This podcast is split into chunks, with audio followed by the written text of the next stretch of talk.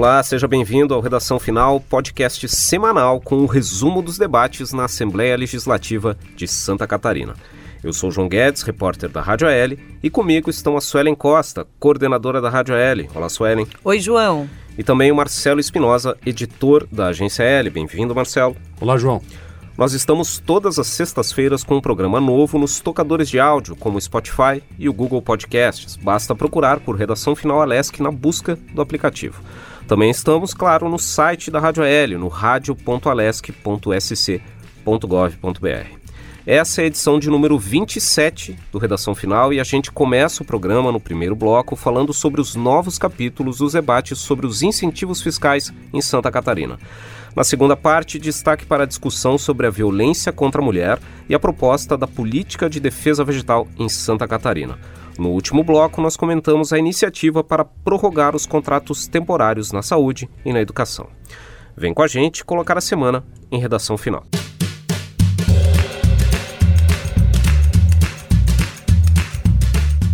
Muito bem, nos últimos dias, a Comissão de Finanças da Assembleia Legislativa intensificou o debate sobre a revisão dos incentivos fiscais em Santa Catarina. O principal foco das discussões é o projeto de lei número 174 de 2019. O que, que diz essa proposta, Marcelo? João, é uma proposta muito ampla e, segundo o secretário de Estado da Fazenda, Paulo Eli, é o projeto que traz o maior número de benefícios fiscais que vão ser convalidados e aprovados pela Assembleia Legislativa, conforme determina aí uma resolução do CONFAS celebrada entre todos os estados da federação. Só em termos de anexos, são três anexos com quase 100 páginas.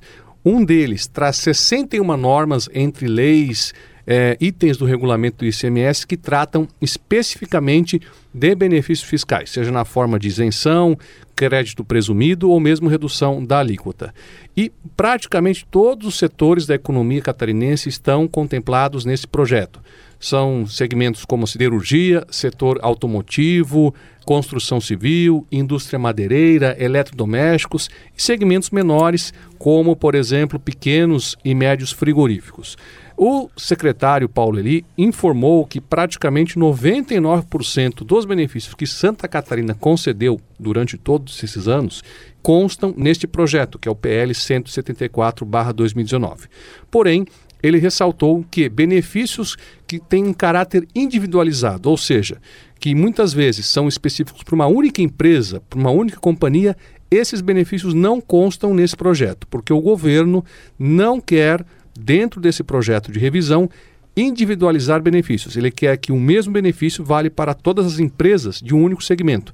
Não que dentro de um mesmo segmento haja, por exemplo, benefício, um benefício para uma empresa, outro maior ou menor para outro, enfim. Ele quer um tratamento isonômico dentro de um mesmo segmento econômico. Essa discussão sobre a revisão dos incentivos fiscais, que está prevista no PL 174, vem mobilizando muito o setor produtivo aqui de Santa Catarina. Muitos segmentos da, da economia estão preocupados em garantir a manutenção dos seus incentivos fiscais. Alguns contestam porque uh, há casos em que os benefícios que existem atualmente foram mantidos integralmente no 174. E há alguns casos em que os benefícios perderam ou que os benefícios, os setores que têm o benefício seguem tendo uma vantagem tributária, mas essa vantagem prevista no PL 174 é a menor do que existia anteriormente. Pois a Assembleia Legislativa vem recebendo a visita de representantes de diversos setores da economia que vem discutir com os deputados da Comissão de Finanças sobre as demandas de cada um desses setores. Essas demandas uh, trazidas pelas empresas foram discutidas pelos uh, parlamentares com o secretário Paulo Eli na segunda-feira, numa reunião longa realizada do, a partir do fim da tarde até a noite na segunda-feira. Nessa reunião foi que o secretário Paulo Eli garantiu que os setores que não estão contemplados, essa questão que o Marcelo estava falando, que os setores que não estão contemplados no projeto 174 serão objeto de um novo projeto que o governo deve apresentar no mês de agosto. Já o projeto 174 deve ser votado já na próxima segunda-feira. Na quarta-feira, na reunião de finanças, o presidente da comissão, que é o relator, o deputado Marcos Vieira do PSDB, uh, ah, apresentou um relatório favorável ao texto apresentado pelo governo do estado, pelo secretário da Fazenda, Paulo Eli, mas com uma emenda. Essa emenda prevê que o PL 174 seja aprovado na forma com que o governo mandou para aprovar em bloco a manutenção desses mais de 60 incentivos fiscais, mas com o compromisso de governo de estado mandar no segundo semestre propostas individuais para cada setor para que esses benefícios sejam uh, reavaliados individualmente. E é sobre isso que o deputado Marcos Vieira falou com a gente. O secretário da Fazenda deveria ter mandado para esta casa até o dia 31 eh, de maio né, eh, projetos específicos por segmento. Não mandou, mandou coletivamente. Então, por isso que a nossa emenda eh, diz o seguinte: aprova na forma original acrescida da data de reexame até o dia 30 de setembro. E a Assembleia terá então o prazo até o 31 eh, de dezembro para examinar essa questão toda. São 61 benefícios previstos em lei ou decretos do regulamento do ICMS. Bom, essa foi a palavra do deputado Marcos Vieira, que é o relator dessa proposta, que deve ser votada na semana que vem, né, Suelen? Exatamente, João. Hoje estamos gravando esse programa na quinta-feira, dia 11 de julho, aqui em Florianópolis, na Assembleia Legislativa, e a votação está prevista pela Comissão de Finanças, pelos membros da Comissão de Finanças desse projeto que você estava falando, 174, encaminhado pelo governo, na segunda-feira, dia 15 de julho. E a apreciação dele em plenário pode acontecer até a quarta-feira, dia 17 de julho. Pelo menos essa é uma previsão que o deputado Marcos Vieira, junto com os outros membros da Comissão de Finanças, passaram nesta semana. Bom, além desse PL 174, tem outras duas propostas relacionadas a ICMS, a incentivos fiscais, que tramitam aqui na Assembleia Legislativa. Uma delas diz respeito à tributação do combustível usado na aviação, né, Marcelo? Isso, João, é o projeto de lei 81/2019 que foi encaminhado pelo governo em abril deste ano.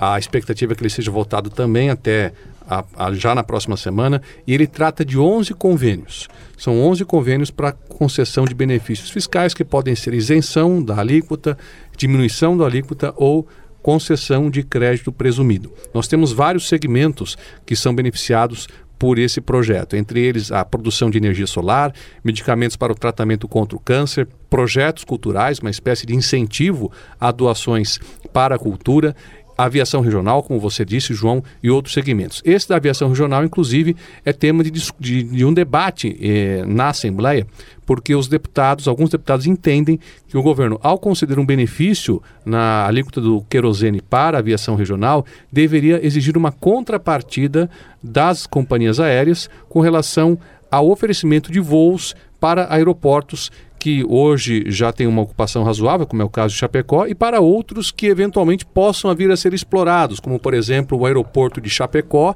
que eh, precisa de alguns ajustes para receber voos comerciais, e o aeroporto Correia Pinto, que atenderia toda a região serrana e também ali a região de Curitibanos. É, a demanda é por ligações entre os principais centros econômicos do estado, né, entre Joinville e Chapecó, entre Florianópolis e Chapecó, e também por mais frequências ligando esses principais polos econômicos do estado com principalmente os aeroportos de São Paulo. Uh, esse projeto de lei que o Marcelo estava falando também deverá vo ser votado pela Comissão de Finanças na segunda-feira, dia 15 de julho. E o outro projeto que trata de, de impostos é o PL 170 de 2019, esse sim já aprovado na Comissão de Finanças, que altera alguns critérios utilizados pela Secretaria da Fazenda para cobrança do imposto por administradoras de shopping centers e condomínios comerciais e também traz novas exigências para que esses empreendimentos forneçam informações sobre as lojas, sobre os lojistas que estão dentro desses locais. É, o objetivo desse projeto, especificamente, além desse que você citou, é também fechar o cerco a possíveis casos de evasão, de sonegação fiscal é, principalmente em operações de compra que são feitas por meio de meios de pagamento eletrônico, como cartão de crédito, cartão de débito e outros. É, é uma forma de intensificar a fiscalização do fisco sobre essas operações de pagamento e também aí evitar que o Estado perca recursos em casos de possíveis sonegação de imposto. Muito bem, esse foi o primeiro bloco do Redação Final. Na segunda parte do programa, a gente fala da mobilização no debate aqui na Assembleia sobre o combate à violência contra a mulher. Muito bem, nessa última semana, a Comissão de Direitos Humanos aqui da Assembleia Legislativa encerrou um ciclo de seis audiências públicas sobre violência contra a mulher. Suelen, o que, que ficou dessas reuniões realizadas pela comissão? Exatamente, João. A sexta audiência, que foi realizada na segunda-feira, dia 8, aconteceu lá em Tubarão, no sul do estado, na Unisul. É, foi a última desse ciclo de seis audiências e as audiências aconteceram em cidades diferentes, como Blumenau, Chapecó, Joinville, Florianópolis, e reuniram aproximadamente 500 pessoas. Nos ciclos, diferentes órgãos participaram, como Polícia Civil, Ministério Público, Defensoria Pública do Estado, Polícia Militar. E vários temas relacionados à violência contra a mulher foram debatidos. Entre eles, as questões regionais, a questão do aumento do número de denúncias, uma vez que uma campanha forte tem sido feita né, pela mídia, enfim, juntamente com as mulheres, também nas escolas, no que diz respeito à educação. Então, percebe-se que há um aumento no número de denúncias, há um aumento significativo no número de, de crimes cometidos. E não se sabe se, é, se são os crimes que estão aumentando ou se realmente é reflexo do número de denúncias que estão ocorrendo, o que seria um bom sinal, né, se for somente o número de denúncias. Mas a gente leva em consideração que nesse ciclo ficou claro que diante dos dados né, da Secretaria de Segurança Pública do Estado, em comparação com o restante do país, Santa Catarina é o segundo estado em número de violências contra a mulher e em número de feminicídios, onde a mulher é assassinada né, dentro do seu ambiente familiar ou pelo seu parceiro. É, a deputada Marlene Fengler, do PSD, foi a proponente deste ciclo e ela falou um pouquinho sobre essa questão regional, que é, são as características que mudam no que diz respeito à violência contra a mulher de acordo com a região, por exemplo, norte de Santa Catarina, oeste de Santa Catarina. Vamos ouvi-la. O que a gente tem hoje é muito cultural, né? Se a gente vai no interior, principalmente, a gente ainda vê que tem essa cultura do machismo, né? Aqui em Santa Catarina é muito presente isso ainda. E é isso que a gente precisa mudar. E como é que se muda isso? Através da conscientização, falando sobre o assunto, que é isso que nós estamos fazendo nas, nas audiências públicas. É, a gente tem as cidades grandes, né? Aí nas cidades grandes, normalmente, a questão não é a falta de autonomia financeira das mulheres. Aí é, são, são outras questões envolvidas. No interior é muito mais isso. É, na agricultura, por exemplo, a gente apresenta aqui sempre o vídeo né, das mulheres agricultoras, que talvez o maior problema não seja nem isso, seja a falta de consciência do que é violência doméstica. E de, mas depois também isso. É, se, a, se a mulher entender que ela é vítima de violência doméstica, como é que ela vai sair desse ciclo? Para onde ela vai? Se ela tem filhos, né, se ela não tem uma, uma qualificação profissional, é, não tem, ela não tem alternativas. Então, a gente tem, tem é, cada região tem suas particularidades e que tem que ser levadas em consideração para que o problema efetivamente possa ser resolvido. E depois do fim deste ciclo, que foram seis audiências, foi lançado aqui na Assembleia Legislativa um selo, o selo chamado Pacto por Elas. Esse selo é um pacto entre várias entidades, entre elas Ministério Público, Ordem dos Advogados do Brasil, Assembleia Legislativa, Secretaria de Segurança Pública, para que tenha uma atuação mais firme no que diz respeito à proteção da mulher, à proteção da criança, dentro do que diz respeito né, a essa violência doméstica que acontece em Santa Catarina, uma vez que os dados apontam que o Estado realmente tem índices muito altos. A proponente da frente parlamentar e que faz parte deste selo do Pacto por Elas foi a deputada Ada Deluca, do MDB, e ela também é presidente da bancada feminina da Assembleia Legislativa de Santa Catarina. Então há uma movimentação da bancada feminina junto com a Comissão de Direitos Humanos da Assembleia Legislativa para que esse assunto continue permanentemente sendo discutido entre as entidades e a sociedade civil. No processo legislativo aqui na Assembleia, é comum que os deputados proponham a realização dessas audiências públicas para que uh, o parlamento vá, chegue mais próximo da comunidade para ouvir as pessoas relacionadas aos temas que estão sendo discutidos, para colher até mesmo sugestões, ideias uh, para que o parlamento possa propor ou modificar projetos de lei uh, relacionados a esses temas. Assim como uh, a Comissão de Direitos Humanos fez essas reuniões, essas audiências em diversas regiões para ouvir a população sobre o combate à violência contra a mulher, a Comissão de Agricultura aqui da Assembleia Legislativa deu início na última semana a uma rodada de audiências públicas para discutir o projeto que propõe a Política Estadual de Defesa Sanitária Vegetal. É uma proposta do governo do estado, que tramita aqui na casa desde 2018, que prevê uma série de regras, basicamente para aumentar a proteção a, a todo o cultivo vegetal, as lavouras, os pomares e até mesmo o cultivo de florestas para a produção de madeira. pois a primeira reunião foi realizada no município de Sombrio, no sul do estado, uma região que se destaca pelo cultivo de banana e de maracujá. Uh, no segundo semestre, essa discussão deve ser levada à Serra Catarinense, com a realização de uma audiência em São Joaquim, e também ao norte do estado, com a realização de uma audiência em Massaranduba. A ideia da comissão é levar essa discussão para regiões que se destacam em segmentos da produção uh, vegetal que seriam afetados por essa legislação, ou seriam uh, diretamente afetados por essa legislação, que seria a produção de maçã, banana, maracujá e madeira. Depois da reunião em Sombrio, a gente conversou com o presidente da Comissão de Agricultura, o deputado José Milton Schaefer, do PP, que fala justamente qual a importância de se levar a discussão sobre esse projeto de lei para ouvir os produtores. Com os produtores, ouvir deles as demandas, o formato que a legislação tem que ter para atender a essa questão. Já existe uma legislação federal que é muito ampla e que agora nós temos que especificar essa legislação no estado de Santa Catarina. Vai ser, será com sem dúvida nenhuma mais um diferencial que nós teremos na agricultura e no agronegócio para exportação de produtos, bem como para proteção né, na produção de alimentos. Muito bem, essa foi a palavra do deputado José Milton Schaefer, do PP, sobre essas discussões em torno da proposta para a criação da Política Estadual de Defesa Sanitária Vegetal.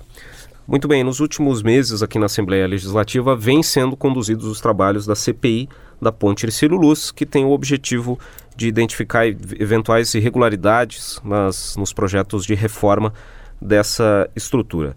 É, Marcelo, em que pé estão os trabalhos da CPI da Ponte Ercílio Luz? João, a CPI chegou à metade do seu tempo de atuação, seu tempo de duração, vamos dizer assim. Ela teve início lá em março e vai encerrar suas atividades no começo de novembro. E, segundo o deputado Bruno Souza, que é o relator da comissão, até agora já foram ouvidas 27 pessoas, são mais de 17 mil páginas de documento que a comissão está analisando. Entre esses documentos, são 27 contratos relacionados com contratação de obras para ponte, obras de manutenção, de restauração, além de 30 termos aditivos. O que, que são esses termos aditivos? É quando você celebra um contrato e precisa haver um reajuste no preço pago pelo Estado pela obra, se celebra então, portanto, um termo aditivo, aumentando o valor do contrato. Nesta semana nós tivemos a aprovação da convocação de mais cinco testemunhas para a CPI. Entre elas, o senhor José Ruiz, que é um homem que trabalhou por 38 anos na ponte Ercílio Luz. A imprensa de Santa Catarina, ele reconheceu ser o autor de uma assinatura em um termo aditivo que não foi reconhecida por empresários é, quando das primeiras reuniões, das primeiras oitivas da CPI da Ciro Luz, ainda no mês de abril. Ele deve ser ouvido nas próximas semanas, porém, além desses, dessas cinco pessoas que foram convocadas, além do seu José Ruiz, nós temos aí sócios da empresa, das empresas que faziam parte do consórcio Floripa Monumento e também servidores do DEINFRA, mais testemunhas devem ser convocadas até o encerramento das atividades da CPI previsto para o início do mês de março. Muito bem, essa foi a segunda parte do Redação Final. No terceiro bloco do programa, a gente fala sobre a iniciativa para prorrogar os contratos de servidores temporários nas áreas da saúde e no sistema socioeducativo. Muito bem, tramita aqui na Assembleia Legislativa um projeto para ampliar o prazo dos contratos dos servidores temporários na área da saúde. Que proposta é essa, Marcelo? É o projeto de lei 209/2019 que entrou recentemente aqui na casa, um projeto de autoria do governador do estado. E essa proposta altera uma lei complementar que rege sobre a contratação de servidores temporários para o serviço público estadual. A proposta do governo é ampliar o prazo de, pro, de contratação dos servidores da saúde temporários de um ano, prorrogável por mais um ano, para dois anos, com possibilidade de prorrogação por mais dois anos. Ou seja, hoje, no máximo, um servidor da saúde que é contratado como ACT temporário fica até dois anos. A proposta do governo é aumentar esse prazo máximo para quatro anos. A justificativa do governo é que isso vai causar economia aos cofres públicos, porque você precisará realizar menos processos seletivos para a contratação de servidores temporários e o treinamento também você vai ter uma economia com recursos, já que você não vai precisar treinar todo o tempo servidores. Além disso, o secretário da Saúde alega que a, o pouco tempo, esses dois anos máximos de permanência de servidores temporários, prejudica o andamento de alguns projetos dentro da secretaria. Atualmente, segundo dados do portal da Transparência, são aproximadamente 2.800 funcionários temporários na Secretaria de Estado da Saúde. Ao todo, a secretaria tem 11 mil servidores. Então, Marcelo, esse, essa proposta está nas redes sociais da Assembleia Legislativa, em especial no Facebook e no Instagram, e teve uma grande repercussão por conta da questão de se tratar de admissão de servidor em caráter temporário houve um, uma participação grande e a maioria das pessoas teve algumas pessoas que foram favoráveis, outras contrárias. Mas a discussão focou no sentido de que não estão sendo realizados concurso público conforme prevê a lei. É, segundo um comentário aqui de um cidadão, o correto é concurso, sou contra, tem que fazer cumprir a lei. Outra pessoa fala: olha, de qualquer forma é um trabalho e pelo menos teremos menos rotatividade nos hospitais. Já uma outra pessoa que fala: o ideal é concurso, mas a burocracia não permite agilidade. De qualquer forma, é bem-vindo. Essa discussão dos ACTs na saúde é antiga, né? Uma vez que o número é muito grande. Hoje, como você falou, são 2.800 funcionários em caráter temporário, então são 2.800 cargos de servidores que, neste momento, vai ser prorrogado por até quatro anos, caso seja vontade do governador. E se você quiser participar da sua sugestão e a sua opinião sobre as propostas apresentadas pelos parlamentares catarinenses, você pode ir no Instagram, no arroba Assembleia SC, no Twitter também, arroba Assembleia SC, facebook.com barra Assembleia SC. Você também pode receber informações direto no seu celular pelo WhatsApp da Assembleia. Basta mandar a palavra sim para o número 48, código de área 9960 1127. A gente estava falando dessa proposta do governo do estado para ampliar o prazo das contratações de servidores temporários. Essa é uma proposição que avançou nessa semana na Assembleia, foi aprovada na Comissão de Saúde e já está pronta para ser votada em plenário.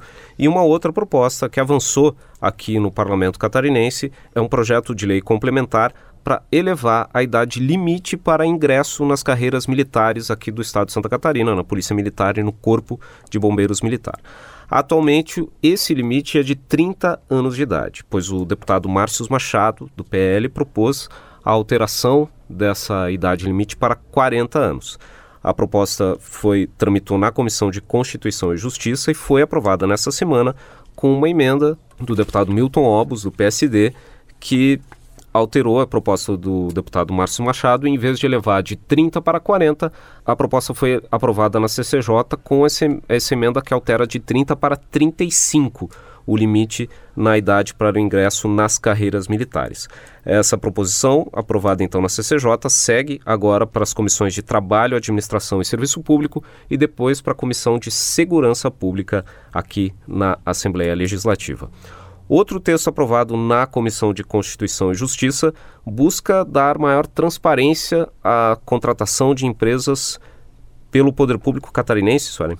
Exatamente. É uma proposta do deputado Ismael dos Santos, do PSD, e ela prevê o seguinte: essa proposta, que toda empresa contratada para realizar serviços ou prestar serviços ou vitoriosa de uma licitação de entidades públicas, elas devem divulgar, deixar claro, o nome de todos os sócios da empresa ou seja, você tem uma empresa, tem um sócio e ganhou algum serviço de escola, no sistema prisional, na saúde estadual. Você vai ter que deixar claro para a população, no, de uma forma pública, dando publicidade ao ato de todos os sócios desta empresa.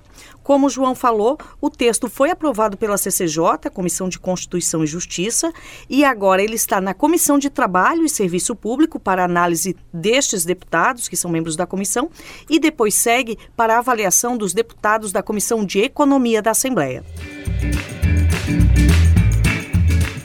Muito bem, esse foi o Redação Final, podcast da Assembleia Legislativa de Santa Catarina. Nós estamos toda semana nos tocadores de áudio como Spotify, Stitcher e Google Podcasts, além, é claro, do site da Rádio AL no radio.alesc.sc.gov.br. Este programa foi gravado no estúdio da Rádio AL no Palácio Barriga Verde, em Florianópolis, comigo, João Guedes, repórter da Rádio AL, com a Suelen Costa, coordenadora da Rádio AL, e o Marcelo Espinosa, editor da Agência L.